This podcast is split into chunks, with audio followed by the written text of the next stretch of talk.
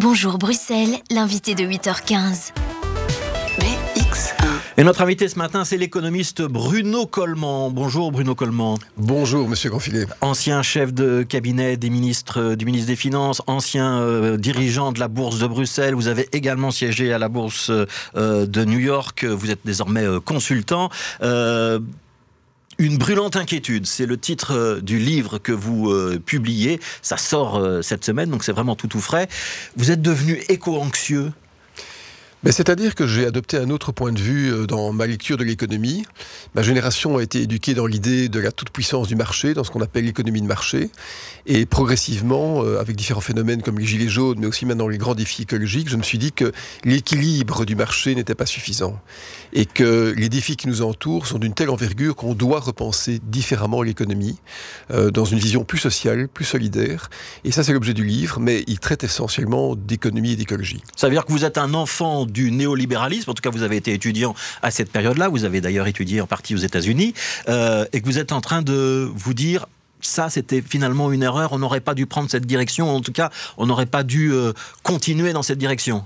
D'abord, je pense qu'avec le recul du temps, on se rend compte que le néolibéralisme, c'est d'une vulgarité euh, sans fond.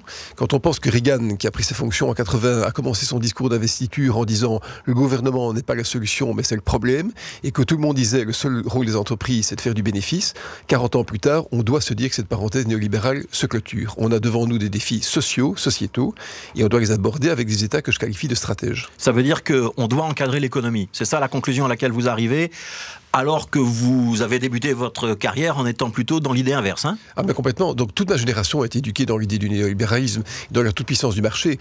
Mais, mais aujourd'hui, on se rend compte d'une chose, c'est que les États ont été euh, sournoisement dépouillés de toute vision stratégique, que les investissements productifs publics ont été escamotés par des contraintes notamment liées à l'euro.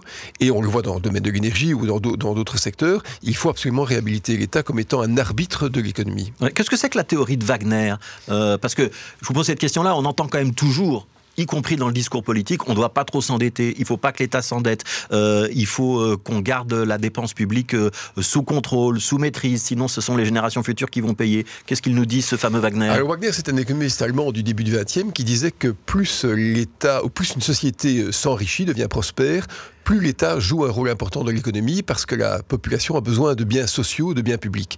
Et c'est ce qu'on voit, c'est ce qu'on voit actuellement. Mais vous savez, les dépenses de l'État euh, et, même la, simple circulation de, la monnaie au sein d'une économie par des prélèvements sociaux et, des allocations, c'est pas de l'argent qui part en fumée, hein, c'est une redistribution et ça fait partie de, tout un contexte de solidarité, un contexte d'aide, de, mutualisation des risques. Donc, ce n'est pas mauvais qu'un État euh, s'en D'ailleurs, certaines théories économiques maintenant disent que la monnaie devrait être donner aux États, qu'ils peuvent en faire ce qu'ils veulent, et que le seul danger, c'est l'inflation.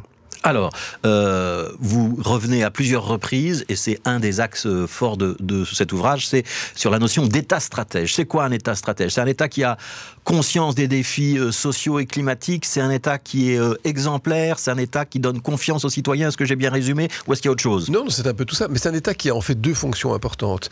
Tout d'abord, maintenir le lien social, maintenir la solidarité, l'inclusivité, et s'assurer que de manière apaisée, on peut voir l'avenir des futures générations, non pas dans dans la distanciation sociale comme on le voit aux États-Unis, mais dans l'harmonie. Et d'autre part, et c'est encore plus important, c'est un État qui est capable d'avoir un dialogue de partenaires avec les entreprises privées pour articuler l'économie de manière structurée et intelligente. Et ça, ce n'est plus le cas en Belgique, alors que c'était le cas dans les années 70 et, au début des années 80. Ça veut dire qu'on a détruit l'État, en tout cas que l'État a reculé? Mais bien sûr, parce que le néolibéralisme a un objectif, c'est déstructurer toute euh, structure étatique pour que tout soit marché, c'est-à-dire non seulement les capitaux, mais aussi les humains. Et donc tous les corps intermédiaires ont été sournoisement euh, corrodés, je vais dire, par, par, par, cette espèce d'idée ambiante. Aujourd'hui, on en revient, puis on, se rend compte aujourd'hui que ce qui pose vraiment problème, c'est d'abord c'est la pauvreté, c'est les grands défis écologiques, les grands défis sociaux, et que seul un acteur supérieur, c'est-à-dire l'État, est capable d'arbitrer. Donc, ce livre, en fait, plaide pour la réhabilitation de l'État stratège. Vous êtes en train de devenir marxiste, Bruno Coleman, ou pas? Ben, D'abord, je n'ai pas été marxiste, euh, je n'ai jamais été marxiste, mais je pense que, et ce sera d'ailleurs l'objet de mes prochaines études, je suis en train de revoir les théories économiques. Et finalement, il y a eu deux grands courants dans l'économie. Il y a un courant qui a dit euh, finalement c'est tout au marché depuis à peu près deux siècles, et puis un autre courant d'origine keynésienne qui a dit non, l'État a un rôle positif et important à jouer dans l'économie. Je suis plutôt redevenu un keynésien, ce que j'étais d'ailleurs au début de ma carrière. Donc tous ceux qui nous disent moins d'État, ils vont trouver Bruno Coleman sur leur route. Mais je crois qu'ils se trompent. Je crois qu'ils se trompent parce que moins d'État, ça veut dire aggravation des inégalités et de la pauvreté. Euh, je voudrais qu'on fasse deux petits focus, si vous voulez bien, de, des éléments qui sont dans votre livre. D'abord, le choc de la numérisation qu'on est en train de vivre, et vous nous dites euh, c'est pas fini.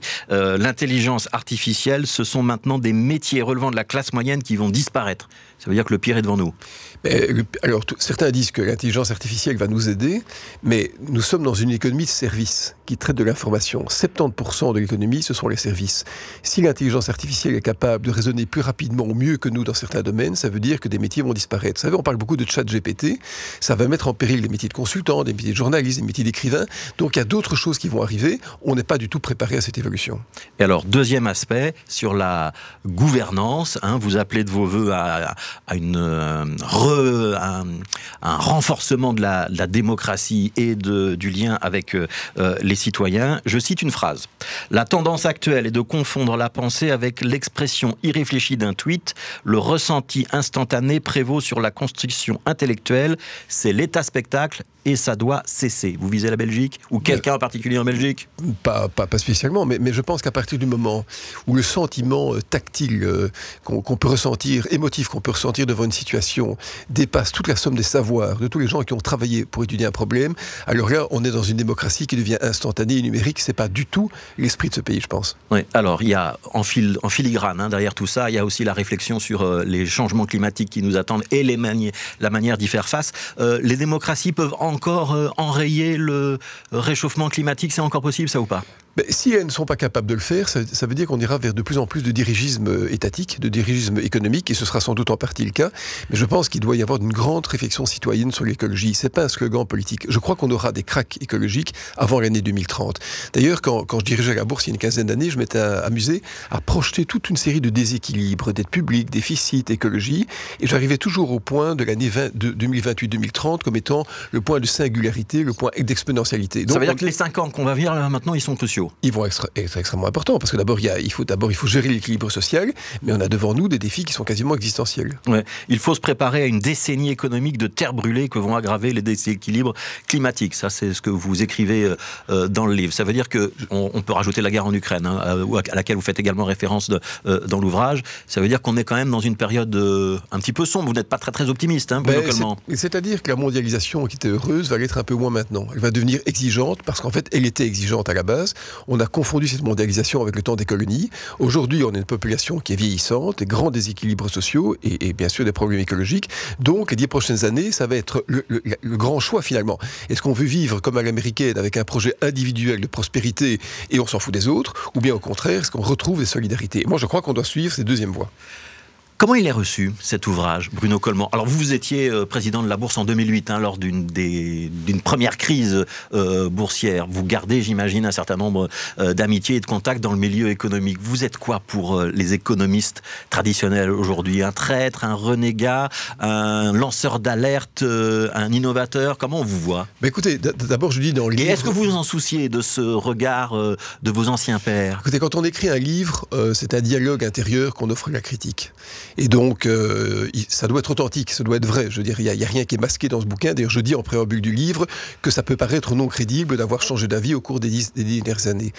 Eh bien, figurez-vous que ce livre n'est pas du tout mal reçu par les milieux d'affaires. Parce que je pense que dans le milieu d'affaires, il y a aussi profondément, et parfois de manière un peu occulte, une réflexion sociétale qui s'impose.